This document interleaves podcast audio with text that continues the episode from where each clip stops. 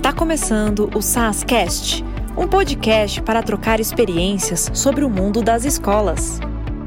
Olá, pessoal! Está no ar mais um episódio do SASCast. Eu sou Ana Paula Rosa, consultora pedagógica do SAS, e vou acompanhar vocês no episódio de hoje. Bom, hoje nós vamos dar continuidade a uma série de podcasts muito especial com os ganhadores do Prêmio Escolas que Inspiram. Neste segundo episódio da série, trouxemos as duas escolas ganhadoras na categoria Educação Infantil. Para representar estas escolas, convidamos então a Joana, que é coordenadora pedagógica da Educação Infantil do JPSU em Porto Alegre. A Joana é formada em Pedagogia, especialista em Educação Infantil pela PUC, Rio Grande do Sul, e já tem uma experiência de 24 anos enquanto professora, há 10 anos no JPSU. A Natália é coordenadora pedagógica do Colégio Caminho do Saber em Caxias do Sul ela é pedagoga, especialista em educação infantil e neurociência aplicada à linguagem e aprendizagem. Elas vão compartilhar o que aprenderam com seus projetos, trazendo dicas e boas práticas que com certeza vão agregar muito ao nosso bate-papo. Sejam bem-vindas, Natália e Joana. Muito obrigada pela disponibilidade de vocês. Obrigada, Ana, Natália. É um prazer poder compartilhar com vocês um pouco do projeto que desenvolvemos aqui no JPSU em Porto Alegre. Querida Ana, Joana, obrigada pela oportunidade. Que as boas práticas possam inspirar e disseminar em outros lugares. Muito obrigada, meninas. Eu tenho certeza que vai ser um momento muito especial. Agora, contem aqui para nós. Como surgiu a ideia do projeto da escola de vocês? Qual problema ou situação que vocês esperavam resolver? Bom, o projeto de iniciação científica na educação infantil já é um projeto que ocorre há bastante tempo aqui na nossa escola Caminho do Saber em Caxias do Sul. O nosso projeto surgiu da necessidade, então, de trabalharmos a partir da curiosidade dos nossos pequenos pesquisadores.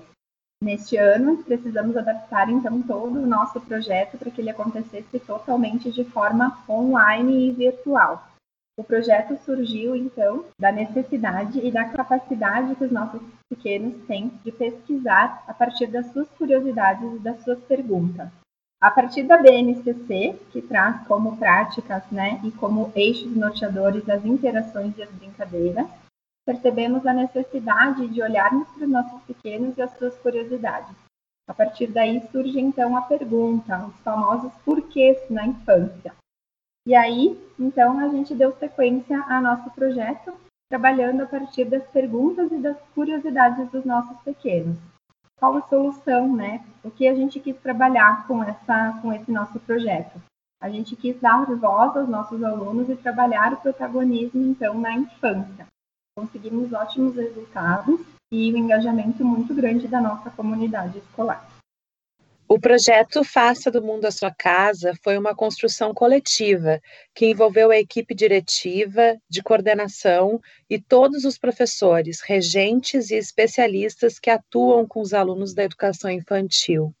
A nossa ideia inicial era criar um mascote que representasse os pilares da nossa escola e que fosse um importante elo entre ela e as famílias no processo de adaptação dos pequenos alunos. Eles representam fisicamente o afeto, pois os chamamos de huggers, abraçadores, e possuem centros de interesse que abrangem os pilares do conhecimento, da autonomia e do trabalho. A curiosidade e a busca pela descoberta, que são características da primeira infância, são exploradas junto aos mascotes em viagens imaginárias pelo mundo ao longo do ano letivo. Que incrível, meninas. Muito obrigada por essa contribuição tão bacana e tão singular. Interação, brincar, descobrir, acolher, realmente é o que faz sentido para as crianças neste momento da primeira infância. E como vocês decidiram quem participaria do projeto? Como ele foi recebido pela comunidade escolar? É, na ideia inicial que se concretizou era da participação de todas as turmas da educação infantil. Os quatro nivelamentos da etapa, maternais, níveis A e B, estariam ao mesmo tempo viajando para o mesmo país. Tanto a equipe de professores quanto as famílias se envolveram rapidamente e criaram uma atmosfera na na escola toda que superou as nossas expectativas, fazendo com que a gente, na primeira viagem, em 2019, uh, tomamos a decisão de manter esse projeto em 2020 e estendemos ele também para o primeiro ano do ensino do fundamental, com viagens dentro do Brasil. As famílias atuaram muito durante as viagens, contribuindo com experiências pessoais, livros, materiais e objetos trazidos de cada região que a gente visitou. A gente contou com a participação das famílias, inclusive dentro da sala de aula. Os pais vieram, deram palestras, fizeram oficinas com os alunos, foi muito bacana. Como eu falei anteriormente, a gente teve um engajamento muito legal da comunidade escolar toda. Inicialmente, pensamos em escrever um projeto de iniciação científica, mas foi impossível escolher apenas um dos projetos, entendendo que uh, tínhamos perguntas muito pertinentes dos nossos pequenos pesquisadores, como, por exemplo, para onde vai o sol quando a noite vem? Uh, o que acontece no fundo do mar? Como a aranha faz a teia? Então, entendemos que seria interessante escrevermos todos os os projetos de pesquisa da educação infantil. Uh, os resultados também foram excelentes. As famílias nos ajudaram muito nesse momento de pandemia, onde os projetos foram totalmente online, trazendo as curiosidades dos nossos pesquisadores, para que assim as professoras também pudessem adaptar os seus planejamentos de uma forma em que pudéssemos responder às perguntas dos nossos pequenos. Realmente, o engajamento é um fator determinante no sucesso de projetos como esses. Parabéns pelos resultados alcançados e pelo envolvimento de toda a comunidade escolar. E qual a importância do projeto na escola em que vocês atuam? Quais resultados que vocês obtiveram com estas práticas? Sabemos que o projeto de pesquisa é importante em todas as etapas de ensino. Trabalhar a pesquisa é muito importante com os nossos alunos, por isso decidimos que era importante fazer isso desde a educação infantil. Esse projeto se consolidou na educação infantil e estendemos ele até o terceiro ano do ensino médio.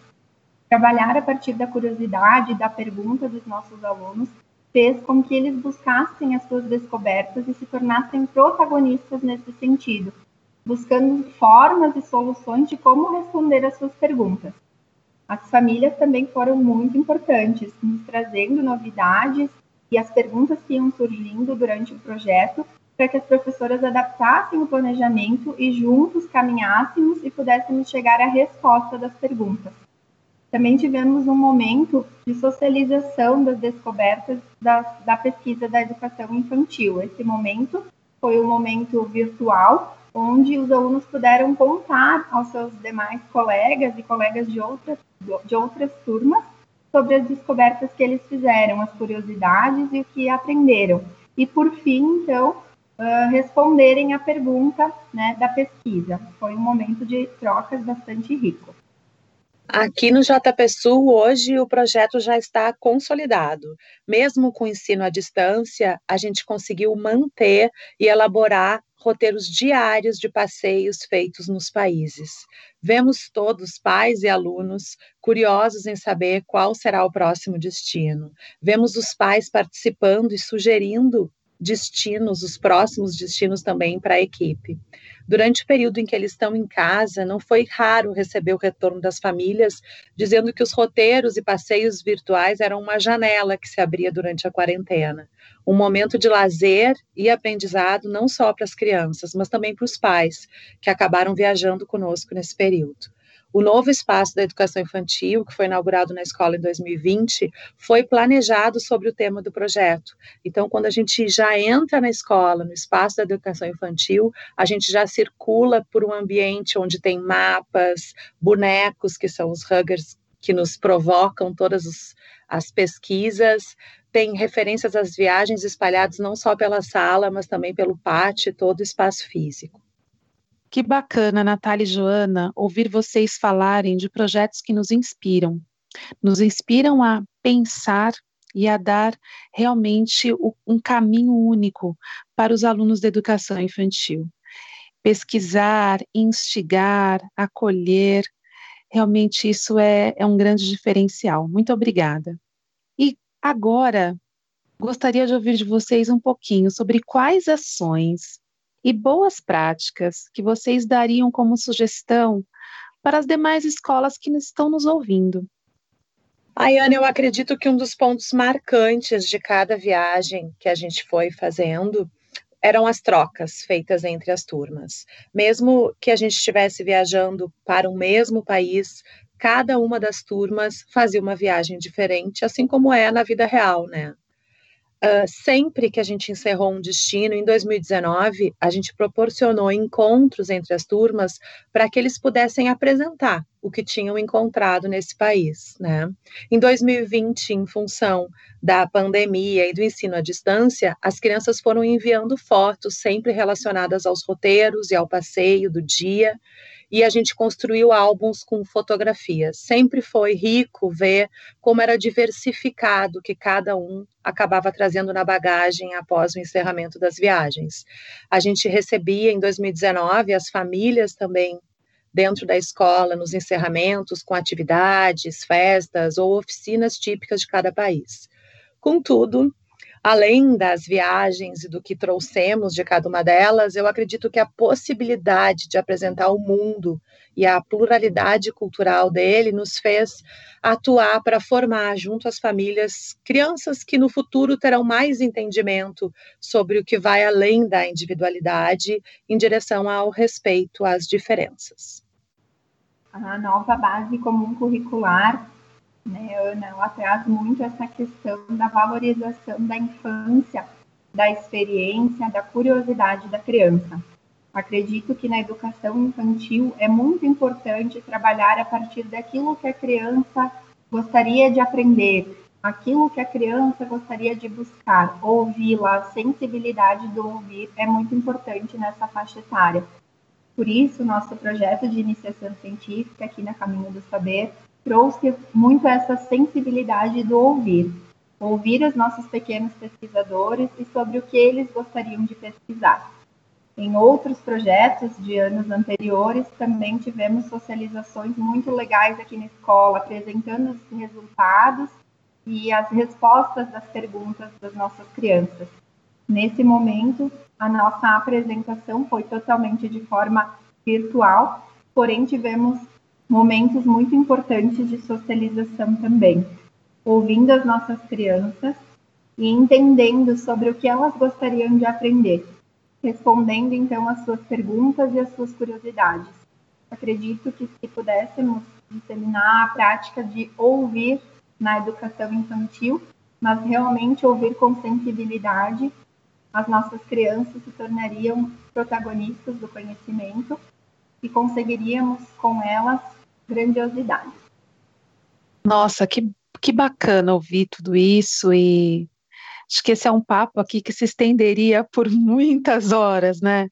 Porque quando a gente começa a falar desse universo da primeira infância, o que não nos falta é assunto, não é verdade? Mas, infelizmente, nós estamos chegando ao final de mais um episódio do SASCast. E eu gostaria de agradecer a você, Natália, a você, Joana, por essa valiosa participação e por compartilharem conosco essas práticas que, com certeza, já fazem diferença na vida dos alunos de vocês. Certamente, Ana Paula, se pudéssemos aqui trazer outros projetos de outras escolas, também conseguiríamos fazer um momento muito rico de trocas. Acredito que seja importante na área da educação podermos sempre fazer essas trocas de conhecimento e enriquecer as nossas práticas do dia a dia com esses projetos. Uh, lindamente, a Joana nos apresentou o projeto dela. Certamente já fiquei curiosa e instigada a aplicar aqui na nossa escola em Caxias do Sul, na Rede Caminho do Saber. Agradeço a oportunidade Acredito que a infância seja um momento de trocas, socialização, muito amor, ouvir, interação e brincadeiras. E possamos utilizar as interações e as brincadeiras como eixos norteadores de todas as nossas práticas. Muito obrigada. Ana e Natália, eu agradeço também essa oportunidade de conversar com vocês. A Ana já está sempre que possível aqui na escola e a Natália é convidada a vir aqui e a gente trocar experiências de pertinho. Eu aproveito para agradecer também e dizer que receber esse prêmio foi um, um grande presente para a gente num ano difícil, de muito trabalho, desafios, e agradecimento de toda a equipe que gostou muito de receber o prêmio, que foi um grande ânimo para a gente. Novamente, Natália e Joana, muito obrigada. São pessoas que eu tenho aí o privilégio de acompanhar aí de perto enquanto consultora né, do SAS e fico muito feliz de ouvi-las falando dessas práticas, práticas que realmente, como eu já disse anteriormente, fazem a diferença. E eu espero que todos vocês que estão nos ouvindo consigam aplicar nas suas escolas algumas dessas práticas que compartilhamos aqui. Como SAS, nós estamos trabalhando arduamente para dar todo o suporte que vocês precisam. Contem conosco. Ah, gente, tem um pedido. Não esqueçam de seguir o nosso canal e acompanhar os próximos podcasts. Se você tiver sugestão de temas que gostaria que respondêssemos, basta acessar o link que enviamos para você. Um abraço e até mais. Obrigada!